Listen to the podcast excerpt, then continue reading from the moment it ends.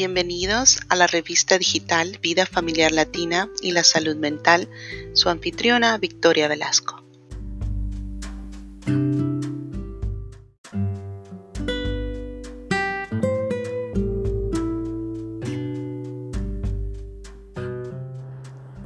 Bienvenidos y en este día vamos a tratar de cómo las familias con niños en las escuelas pueden lidiar con este nuevo cambio de COVID-19. Tenemos una invitada especial en este día. Su nombre es Rebecca Carpenter y es mi hermana. Y también es una estudiante en el programa de maestría de la Universidad de UNCW y está enfocada en, con un enfoque clínico. Así que Rebeca, bienvenida. Muchas gracias, es un placer. Bueno, entonces la primera pregunta es, ¿cuáles son las necesidades básicas de un ser humano? Bueno, esa es una muy buena pregunta. Tú sabes que eh, hemos aprendido que hay ciertas necesidades en todo ser humano que lo podemos aplicar también a las familias. Por ejemplo, la jerarquía de necesidades de Maslow. Y nos vamos a basar en, este, eh, en esta teoría para este podcast. Eh, de acuerdo a, Maslow, cada ser humano tiene necesidades fisiológicas, necesidades de seguridad, de pertenencia, de estima, que significa de autoestima, y también del autodesarrollo. Pero las más básicas son las fisiológicas y esas necesidades se enfocan en la comida, en el agua, en el aire, en el techo, en dormir, en el vestido. Y también eh, el siguiente nivel es la de seguridad, que es la vivienda, el seguro médico, el trabajo, jubilación. Y entonces esos son diferentes niveles que van en prioridad. Muchas familias estamos eh, en estos momentos debido a COVID-19 que no podemos trabajar y, no tenemos ingreso. Estamos batallando, por así decirlo, eh, para suplir esas necesidades fisiológicas que son básicas. Eso significa que estamos gastando nuestra energía mental, nuestra energía física, nuestra energía emocional, tratando de resolver para traer estas necesidades básicas para nuestro hogar. Eso pone bastante estrés eh, a nosotros, pero también pone estrés en los niños, ¿verdad? Entonces hay otras familias que no están batallando con esto, que tienen un trabajo seguro, tienen un ingreso eh, y ellos su enfoque quizás está ahorita en cómo proveer eh, reconocimiento, cómo, cómo mejorar la autoestima de un niño o tal vez se pueden trabajar en, en la pertenencia de la familia. Entonces tenemos que primero reconocer en dónde estamos nosotros como familia. ¿Estamos cumpliendo nuestras necesidades básicas o estamos a un nivel más alto tal vez enfocando, enfocándonos en nuestra seguridad o quizás a un nivel más alto en nuestra pertenencia? Pero tenemos primero que reconocer en dónde estamos. Eso es muy importante porque yo puedo ver la diferencia, en, por ejemplo, en mi hogar, yo soy madre soltera y todas las necesidades de mi familia dependen de mí. Entonces lo que ya era difícil como madre soltera ahora se me hace sumamente más estresante porque ahora el hecho de ir a la tienda, el hecho de ir a la tienda, de ponerme el, cubreboca, el de mi niña o mi niño, quien vaya conmigo a la tienda, a limpiar los productos, todo eso toma, consume mucho más tiempo, consume energía y muchos recursos. Así es, correcto. Y tenemos que reconocer eso como padres de familia, eh, cuáles son nuestras ah, áreas fuertes y en dónde estamos vea, sobretrabajados. Y limitados. Y limitados, correctamente. Muy bien. Ahora, ¿cuáles son las necesidades básicas de un niño? Ahora, estamos hablando de con un enfoque académico, ¿verdad? Entonces las necesidades que un niño tiene para poder tener éxito, por así decirlo, en el año académico, a pesar que es un ajuste, porque ahora nuestro salón ya no es un salón dentro de la escuela, sino que nuestra sala, nuestro dormitorio, nuestra casa se ha convertido también en la escuela del niño.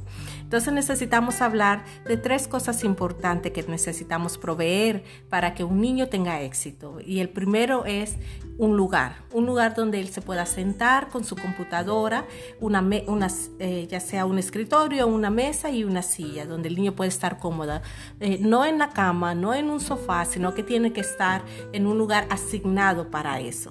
También necesitamos proveerle un espacio, un espacio y un ambiente, un ambiente sin ruido, sin distracción, O sea, no se puede estar, si mi niño está haciendo la tarea, yo no puedo estar viendo televisión, no estar viendo las noticias o la novela o estar escuchando música, porque eso le, le, causa distracción. Correctamente. Eh, el ruido, tenemos que evitar el ruido eh, mientras que nuestros hijos estén en la escuela que significa que también requiere un tiempo, ¿verdad? una consistencia, un horario, por así decirlo. Eh, yo voy a dar un ejemplo. Por ejemplo, de 9 de la mañana al 12 del mediodía. Eh, se le puede decir al hijo de 9 a 12 solo va a ser para cosas académicas, para el estudio y no se va a aprender televisión, no se va a aprender la radio. Eh, vamos a proveer ese espacio tranquilo y sin ruido. Y, un lugar, como ya dijimos, ¿verdad? Sí, exacto. Entonces el niño necesita esas, esa estructura. ¿Verdad? Esa estructura. Ahora, ¿cuáles son las responsabilidades del padre? Ahora, las responsabilidades del padre es en proveer o en facilitar este ambiente para los hijos. Es también en eh, proveer los recursos que el niño necesita, ¿verdad? Antes los niños se subían en un autobús escolar, se iban a la escuela, los padres estábamos responsables que el niño estuviera preparado para eso. Ahora no, ahora lo que los niños necesitan es una computadora y servicios de internet para que ellos se puedan conectar en línea en casa. Ahora bien, sí, después vamos a hablar también de cómo los padres pueden obtener eso. Ahora, cuando los padres están abrumados, están dando toda su energía, saben que la parte académica es de suma importancia, pero ya no dan para más. ¿Qué puede hacer, por ejemplo, en mi caso, una madre soltera con recursos limitados, con tiempo limitado, con energía limitada para poder ayudarle a mi hijo? Si estamos hablando, eh, por ejemplo, una familia que apenas está pudiendo dar esos, eh, esas necesidades fisiológicas básicas, ¿verdad? Y el enfocarse en algo más eh, simplemente no se puede. No se puede, ya no hay. Exacto. Yo pienso que para una familia así, lo que tiene que hacer es buscar ayuda, buscar esos recursos. En nuestra comunidad de Wilmington tenemos muchos recursos a todo nivel. Recursos de comida, recursos de aún de eh, computadoras para los hijos que no tienen y aún de internet gratis que tú vas más adelante vas a dar esa información.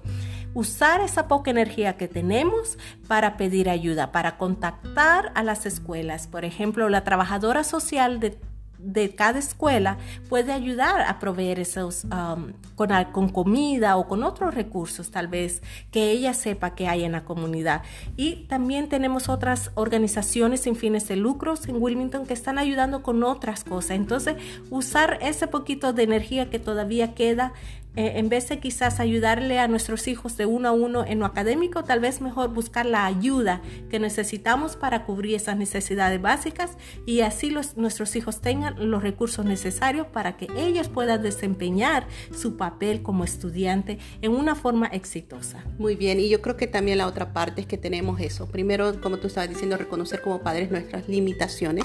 No somos todo para todos todo el tiempo, nadie lo es, es imposible, ¿verdad? Tenemos que hacer lo mejor dentro de lo que tenemos dentro de nuestras circunstancias y también reconocer, aparte de nuestros límites, que también los niños, cuando nosotros estamos estresados, ellos se van a estresar. Si nos, bien, si nos enfurecemos que porque el niño no hace la tarea, cuando en realidad nosotros no estamos proveyendo lo que el niño necesita, es responsabilidad de nosotros. Tenemos que asumir nuestras responsabilidades y nuestros límites y también para poder hacer y darle un ambiente al niño donde el niño se, sienta seguro, se sienta amado, se sienta protegido y se siente importante y que la parte académica es importante. Y lo vamos a hacer no diciéndole es importante, sino como tú dices, haciéndolo, haciéndolo un enfoque y, e incluyéndolo dentro de nuestros uh, diario, vida diaria. Bueno, gracias Rebeca por haber estado acá. No sé si hay algo más que quieras añadir. No, solamente me gustaría resumir eh, esas responsabilidades del padre. Recuerden, es proveer esa estructura, el ambiente y facilitar y reforzar eso, esa consistencia de esa estructura y proveer los materiales. Bueno, muchísimas gracias por, por haber estado este día. Fue un placer.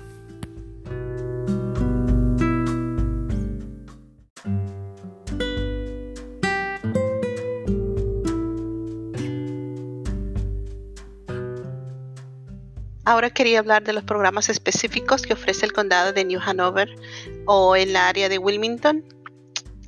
uno de ellos es el del servicio de comida, de alimentación para los niños de la escuela, que están en las escuelas públicas y que tienen menos de 18 años, recibe desayuno y almuerzo. Puede llamar al número 910-254-4212 y si solo habla español puede llamar al mismo número y dejar su nombre y su número de contacto y le devolverán la llamada para tomar su orden. También puede llamar, tener acceso a los intérpretes María Black 910-254-4202 y Naomi Méndez 910-232-9586.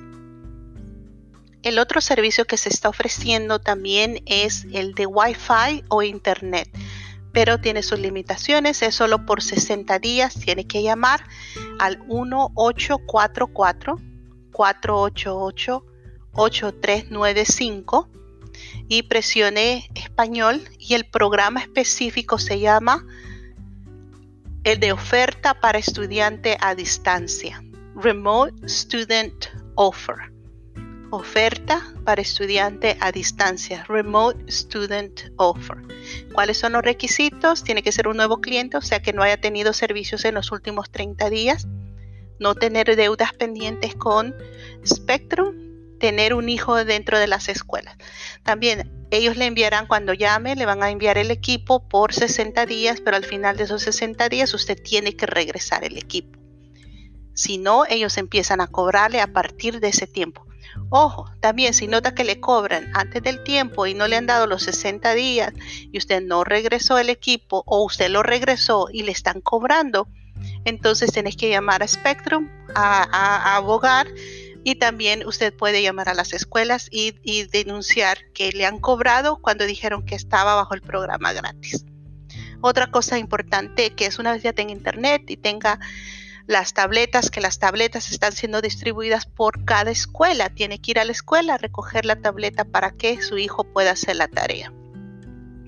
El otro programa es Zoom. Zoom es un app en el cual se, se tienen virtualmente reuniones. Los maestros están usando estas reuniones y este app para hablar con sus alumnos mínimo una vez a la semana y entonces ya cuando tenga la tableta, cuando tenga el internet, ya se puede comunicar con los maestros por medio de Zoom y tener las clases en internet.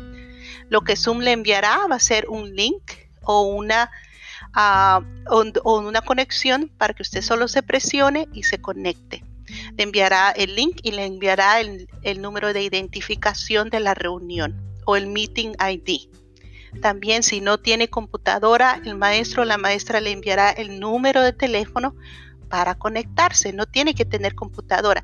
Si usted no tiene computadora, puede con su teléfono dársela a su niño y que llame ese número con el número de ID y ya entra a la llamada virtual.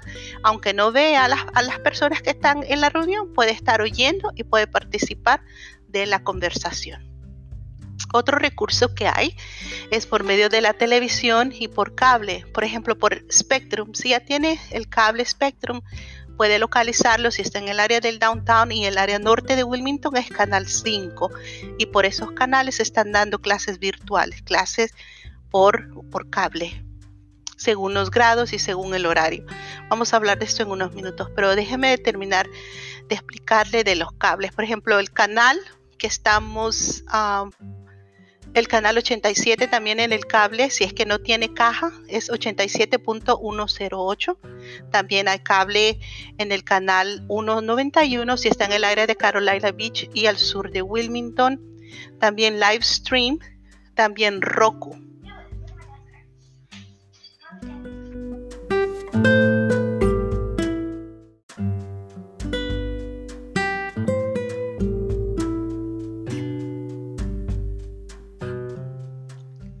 Gracias por escuchar este segmento.